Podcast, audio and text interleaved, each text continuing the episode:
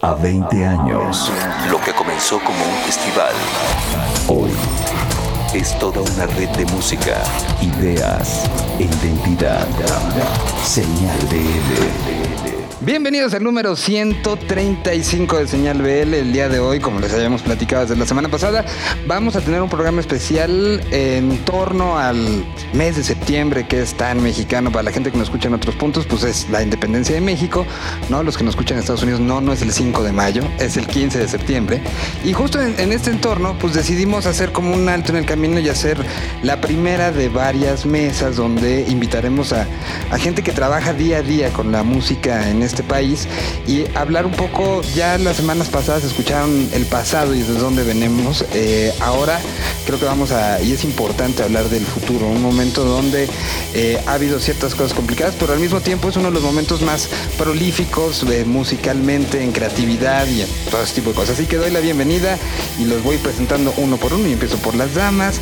Está con nosotros Malfi, que eh, entre muchas de las gracias que hace, pues llevas, ¿cu- ¿cuántos años son ya de, de trabajar eh, en la parte de, pues es relaciones públicas y también eh, generar todo el ruido de prensa, ¿no? Creo que sí se podría definir un poco. Algo así, en medios ya llevo 13 años y Malfico lleva 6, justo. Y tal vez lo recuerden porque presentaba canciones en Exa durante, ¿cuánto tiempo fue? Ya, ya, no, sigo en Exa. Ah, ¿sigues en Exa? Sigo en Exa, Ah. ya llevo 3 años y medio y sí, y ahí vamos, ahí vamos, curaduría musical en Top 40. Me parece muy bien. Por otro lado está el hombre de los mil nombres. Eh, eh, ahora actualmente lo conocemos como Mario Sánchez. Tal vez lo recuerden de... En algún momento tuvo un programa de radio donde se hacía llamar Enrique Sinaloa. Y en algunos otros momentos eh, se subía con una máscara a un escenario. Eh, con Austin TV está Chavito. ¿Cómo estás, Chavo? Hola, muy bien, gracias a, a Miguel por invitarnos y saludos a los que están escuchando. Acá estoy ahora representando a CD Baby, Exacto. una agregadora digital que se fundó hace 20 años en Portland, Oregon, y yo soy el representante en México y pues sí, como dices, todos los días trabajando con la nueva música mexicana. Exacto, que, además, Chavo, pues en este, en este andar con, con Austin, eh, algo que le gustaba mucho era preguntar, era muy preguntón cuando estaban de gira y preguntaba qué está pasando, quién está sonando y desde ahí empezó a hacer como un bagaje, estuvo algún tiempo trabajando también en situación de sincronizaciones y de llevar la música a otro nivel y después pues se clavó en este tema de eh, ayudar a las bandas, porque literal es lo que hace, asesorar a las bandas a entrar en este, eh, en este extraño mundo de haz que tu música la oigan todos, ¿no? Sí, exacto. Y como siempre he dicho, Austin fue increíble. Me gusta mucho tocar la guitarra, pero lo que más me gusta es escuchar música. Entonces creo que ahorita tengo el trabajo de mis sueños. Me, me- me parece muy bien. Doy la bienvenida a alguien que también, además todos, eso, eso me gusta, todos tienen un pasado radiofónico. Algunos lo ocultan un poquito más que otros, pero bueno, eh, este personaje pasó de la radio, la promoción en calle. tenía, ¿Cuántos años tenías cuando empezaste César en radio? 15 años. Eh, y después se convirtió en terrible disquero. Terrible, de terrible disquero. No, no, no, aprendió muchísimo y hoy eres- haces management, pero también haces eh, vinculación de bandas extranjeras para que entiendan el, lo que sucede en un país como México y en América Latina, ¿no? Yo lo traduzco que soy como el SAP de varios artistas, el sistema SAP, para traducir un poco de qué se trata nuestro bello país hacia el extranjero. Ya son muchos años también de trabajar en esto, ¿no? 22 años, sí, sí, sí. Ya O sea que- estamos, ya estamos viejos. sí, ya tengo 37, de 15, sí, 22 años. sí. 22 años.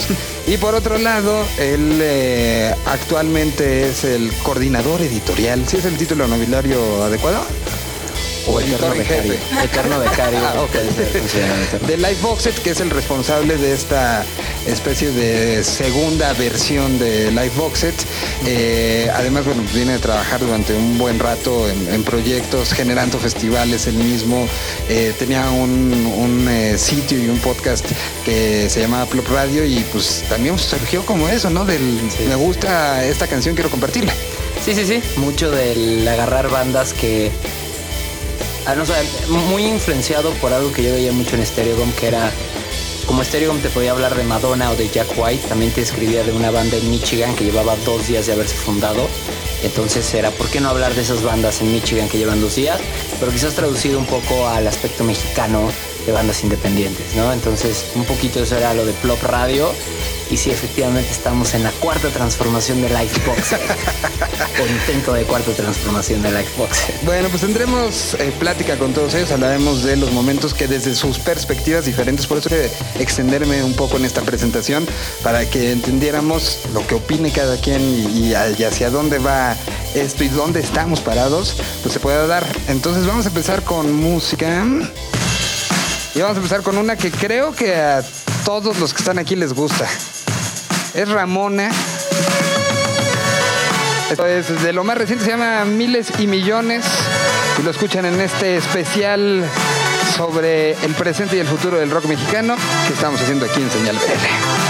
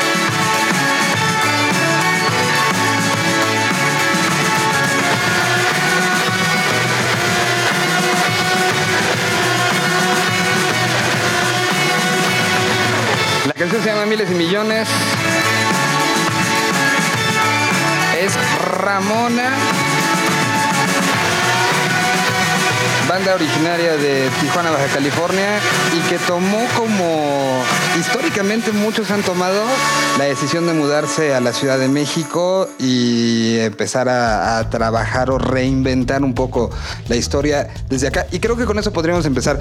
¿Seguimos centralizados totalmente o ya estamos viendo visos de una descentralización de lo que suceda en la ciudad con respecto a lo que sucede en otras ciudades? Pues yo creo, yo creo que ya está completamente descentralizado porque incluso eh, estoy viendo ya escenas como en Morelia, ¿no? Con Negro, Axel Catalá, Fracaso Hippie. También en eh, donde está Emma House Records, que es Culiacán. Eh, también hay una escena ahí de shoegaze extrañamente.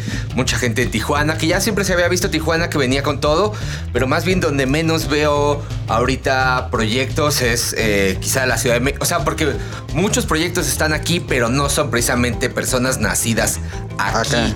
Y eso está bien padre, pues Mérida también está dando todo, Oaxaca, bandas de math rock de Oaxaca que pues no te esperabas antes. Yo ¿no? Triceratops, gran Exacto. proyecto. Sí, sí, sí. Y me parece que sí está increíble esto de que ya no, ya, ya no tienes que esperar medio año a que llegue el disco nuevo de no sé qué, o, o ya salió, pero no hay links para bajarlo ilegal. Está increíble que salió ahorita y en ese momento todo el mundo lo estamos escuchando y ahora estamos todos los interesados en la música y los creadores al día, ¿no? No se siente ya de que, ah, es que México va dos años atrás. Incluso creo que ya hay nuevos artistas que están creando una vertiente mexicana, no porque sea folclórico, simplemente ya no suena a la versión latina de, sino ya de verdad Claro. son propuestas muy originales. O sea, esa es la perspectiva tuya que estás de una u otra manera calzando la parte creativa.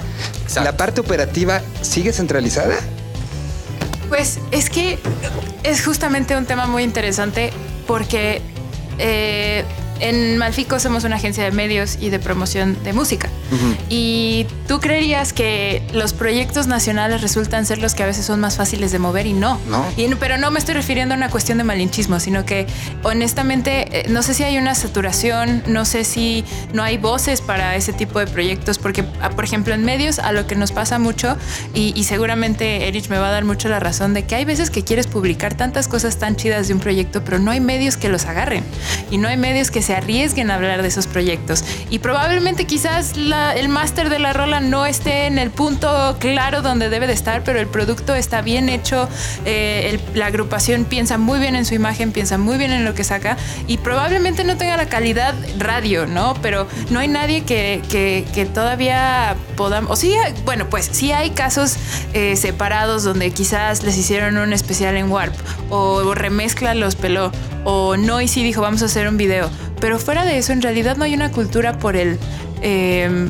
el talento local nacional de orgullo, ¿no? No hay un medio representativo, sí hay medios en Monterrey, sí hay medios en Guadalajara, pero no hay un medio representativo en Puebla, no hay un, un medio que esté haciendo cosas chidas en Hidalgo, eh, en donde se están yendo todos estos festivales. Hay medios en Querétaro, pero no hay un in-house de Querétaro, ¿no? Entonces sucede Pulso y los medios que cubren Pulso son los medios que cubren los eventos de sociales. Entonces creo que las bandas están, pero eh, por la parte mediática u operativa a mí me gustaría también me gustaría mucho saber la cuestión de promotoría, eh, justamente dónde está ese apoyo a las bandas, ¿no? Entonces creo que ahí ese es un tema muy triste. César, tú, tú, Mira. ¿cómo crees que está la cosa? Es una muy buena, muy buena pregunta porque no quiero sonar muy filosófico, pero creo que históricamente el momento que está viviendo México es muy importante. Una de las eh, tragedias más grandes de la historia que fue tener a un Donald Trump de presidente en Estados Unidos, eh, creo que de las cosas buenas que derivan de tener a este sujeto en, en el poder es que el mundo nos voltea a ver. Y nos voltea a ver porque nos señaló eh, de muchas maneras que ya sabemos. Y cuando me tocaba viajar por diferentes ciudades de México o del mundo, era como, oye, siento mucho lo de Donald Trump, ¿no? Pero lo que, sí, de hecho, gracias a Trump me invitaron varios mezcales en Europa. Así, oye, lo siento mucho, ¿no? Un mezcal, venga, gracias, Trump. Y, este, y siento que llamamos la, la- la- la atención de, de ciertos países y de cierta gente, decir, a ver, ¿qué están haciendo estos mexicanos, no? ¿Por qué? ¿Cómo lo hacen? Y siento que eso... eh, Obviamente muchos extranjeros vienen a México y se hace esta interacción que ahorita estaban comentando de diferentes lugares como Oaxaca, como Mérida. Son lugares que visitan eh, músicos muy importantes y seguramente hay una interacción con la escena local, ¿no? Y, y tal vez los músicos de la escena local ni siquiera saben que está ahí el baterista de los Foo Fighters, ¿sabes? Y están escuchando y están hangueando y demás y eso te hace crecer. Eh, eso por un lado, ¿no? Que creo que eh, México tiene un spot muy, muy, muy importante y está demostrando y alzando la voz de la capacidad que tiene. No es una competencia, por eso existen las Olimpiadas, pero musicalmente estamos a la altura de, de Londres, de Alemania, de muchos lugares. Y, y hablando un poco de lo que decían de la parte mediática, creo que eh, hoy día que tenemos estas plataformas musicales como Apple, como Spotify y demás, eh, me parece fantástico. El tema que, que coincido con, con- con lo, con lo que estábamos platicando ahorita es que hay tanta música que es un océano. Y en los 90, cuando me tocaba a mí a ver la televisión, había muchísimas bandas de metal, ¿no? Eh, Y yo como me entero de, de White Zombie, era aprendiendo la televisión, viendo MTV y Alfredo diciéndome en Headbangers, esta es la banda de metal que tienes que conocer. Después surge un tipo que se llama Marilyn Manson y este es el que tienes que conocer. A lo que voy con todo esto es que hace, hace falta levantar la voz y tener voces autorizadas que te digan, esto está muy bien. No, no estoy diciendo que hay que monopolizar y que un solo medio diga, esto es lo que, lo, lo que vale la pena, pero sí hace 10 años en Inglaterra, si la NME ponía los Yeah Yeahs en la portada, sabías que reventaba Yeah Yeahs, 50 Cent, The Strokes, eh, White Stripes. Creo que estamos en ese momento de transición de que las nuevas voces autorizadas, aquí en esta, en esta mesa veo que hay voces autorizadas, ¿no? Que si a mí algunos de ustedes me dicen, ¿sabes qué? Esta banda nueva de Sinaloa, escúchala, lo voy a hacer. Pero también al público le tenemos que decir eso, ¿no? Porque tú escuchas de repente los playlists de lo, de lo nuevo y es toda la tendencia de, de- de la música urbana y demás, que está bien, es el nuevo pop, pero tenemos que encontrar algunas líneas y los medios tendrán que encontrar la manera de decir, hey, esto está bueno, así como en la época, en su época fue Alfredo de MTV, lo pongo como un ejemplo, tenemos que encontrar esos medios, ¿no? Y, y- y no solamente encontrarlos, apoyarlos, ¿no? Entonces, Este, e- ese es un punto, porque y al final y con eso pasamos a la centralización del lado de los medios, Eric, que de una u otra manera a ti te toca algo que pues yo personalmente también me ha tocado como vivir mucho, ¿no? De repente es, están pasando muchas cosas porque también es una ciudad que se convirtió en un punto de, encuentro de muchísimas cosas, ¿no? Hoy eh, puedes encontrar algo que hacer o alguna banda que ver de domingo a domingo. Eh, entonces, o te concentras en platicar esas historias o en ver las que están afuera. Entonces se convierte un medio viviendo en la Ciudad de México, se convierte en algo complicado de repente traspasar la parte geográfica, ¿no? Claro, pues eh, hablando un poco del tema de descentralización, yo creo que la descentralización realmente comenzó desde hace muchos años atrás. O sea, podemos hablar incluso eh, del 2000, solamente que quizás la palabra no estaba tan popularizada y nosotros no estábamos poniendo tanta atención. Hablemos, por ejemplo, de la avanzada regia. Podemos hablar mucho de cosas que suce- sucedieron en Monterrey, pero que realmente pegaron hasta que llegaron a la Ciudad de México. ¿Y cuántos, cuántas décadas llevamos en la Ciudad de México con bandas de Monterrey, de Zacatecas, de, no sé, incluso Chihuahua, de Jalisco, de diferentes partes de la República, pero que están haciendo aquí? ¿Qué sucede? Que antes no nos importaba de dónde eran, sino de dónde los conocíamos. Entonces, ¿cuántos años tardó para que la gente supiera? Y voy a poner un ejemplo con el que todos estemos familiarizados, Apolo. O sea, ¿cuánto tiempo pasó para que la gente dijera, ¿Ah, Apolo es de Chihuahua? Vaya, no sabía. Pues no, no sabías porque Apolo tomó la decisión de venirse a vivir al DF desde hace muchísimo tiempo. Y ya que empezaron a tener eh, un verdadero lugar en el spotlight, la gente empezó a conocerlos y nadie se cuestionó de dónde eran. Automáticamente eran del DF, para ellos. Sin embargo, a eso voy. La descentralización viene pasando desde hace mucho tiempo. Solo que quizás no habíamos tocado el tema y no nos había importado el tema porque cuando lo tocábamos era únicamente para hablar de festivales de música. Entonces, ese es mi primer comentario de la descentralización. Ahora, con el tema de los medios, creo que a nivel mediático estamos viviendo una época complicada. Y no es tanto por el contenido o el valor o los periodistas, que sí, a ver, es un tema, lo sé. Pero tenemos una raíz muy fuerte y muy, diría yo, no, no, no, no diría negativa, pero sí es lo que es, ¿no? Es lo que es. Y actualmente los medios dependen mucho o dependemos mucho de cómo está la situación eh, comercial. O sea, los medios vivimos de marcas. Para poder, para que una marca se interese, eh, no va a existir, o en, el- o en este momento de la historia mexicana, no existe una marca que diga, oye, te quiero dar un millón de pesos porque estás escribiendo de estas cinco bandas de Culiacán y de estas ocho de Tijuana. Las marcas es cuánto alcance tienes, cuántos números, cuánta gente te lee, cuántos, likes? números en Facebook o cuántos números en Twitter. Eso obliga a que los medios lleguen a un punto en el que tiene que haber una parte que diga, pues por mucho que me guste hablar de bandas, en este momento tengo que escribir de las cosas que me generen views para poder generar ventas, para poder pagarle a esta gente, para poder pagar una renta, para poder seguir existiendo. Entonces, cuando tú estás en todo ese problema, te empiezas a topar con que con la intención de generar views, la calidad del contenido baja, ¿vale? Y con calidad de contenido me refiero a que quizás no estamos hablando, como tú dices, Malfi, de lo que deberíamos de estar hablando, que quizás está sucediendo lo de las playlists que dice César, que es, pues sí, o sea, lo nuevo y lo nuevo pues, son güeyes que ya llenan un Vive Latino, güey, y que ya son headliners en festivales sudamericanos y que pues de nuevo no tienen nada, llevamos 10 años conociéndolos. Pero estamos atados, o más, pero estamos atados a que ahorita pues, ahora sí que para poder vender se tiene que generar. Entonces creo que lo que tenemos que hacer, y, y lo veo del lado mediático, es tener paciencia, es entender y es algo que en esta... Es algo que platicábamos Malfi y yo en algún momento. Creo que, el- que la gente que escribe en los medios tiene que comenzar a jerarquizar y tiene que comenzar a dividir sus responsabilidades. Eso de que la gente que escribe su trabajo es generar clics no es verdad. Y cualquier medio en el que tú trabajes y te digan que tu trabajo es generar clics con tus notas, es un mal trabajo. Tú como escritor, tu trabajo es generar calidad, buen contenido, ejercer un esfuerzo periodístico. Contar historias. Exactamente. Ya es trabajo del editor que ese contenido acomoda, genere ¿no? clics. Claro. Exactamente. Entonces es irnos paso por paso por paso. Entiendo que se puede abordar de una manera muy general, pero creo que es un poco el terreno en el que estamos.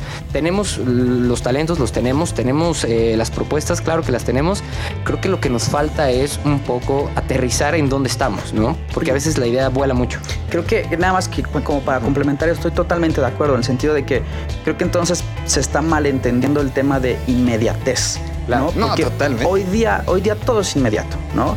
Entonces creo que es una dualidad de que de saber que cuando generas una nota, ¿no? O haces un haces una sí, un reportaje periodístico, ok, lo estás haciendo posiblemente por tener un impacto inmediato, pero también tendríamos que pensar todos, ¿no? Como en la inmediatez y en el futuro, que es parte de esta En la conversación. trascendencia. Y es como yo le, le digo de repente a los músicos, eh, ¿qué queremos? ¿Un hit o una carrera? ¿No? Y pusiste un claro ejemplo, el de Apolo, ¿no? Que Apolo es, es una carrera lo que han hecho los muchachos, Claro. que tienen su credibilidad intacta.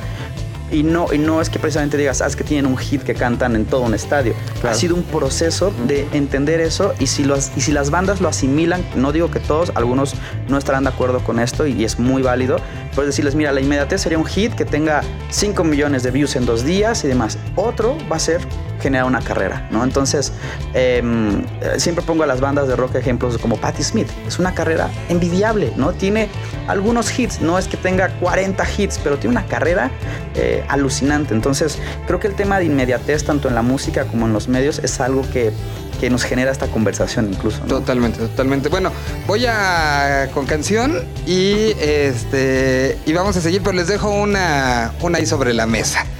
¿Sigue teniendo el problema la música que se genera en este país de tener alguna especie de prejuicio preimpuesto, tanto por público, por medios, por eh, empresas, por todo? Se los dejo y mientras presentamos un proyecto que viene desde Morelia, Michoacán, que ya habíamos platicado de él. La canción se llama Morena y es negro.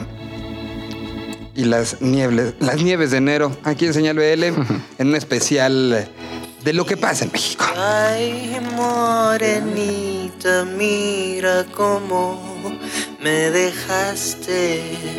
Tú tan bonita, pero tu cabeza es un desmadre y crees en cosas que no puedes ni ver. Y no crees en mí que soy el perro a tus pies.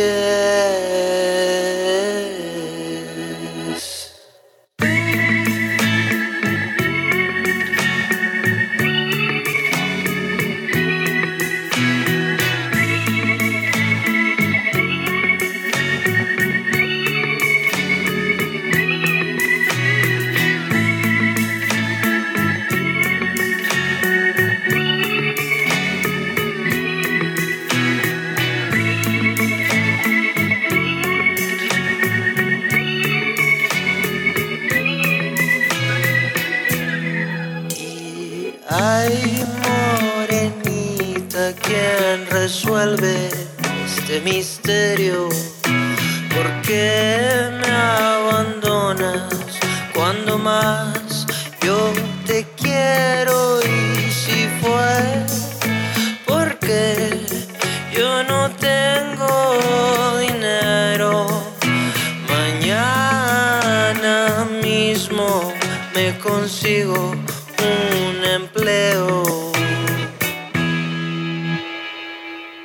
solo quiero remar y llegar hasta donde estás tú para mirar tus ojitos por última vez. No soy el mismo desde aquella que tú. Quitada de pena dijiste adiós.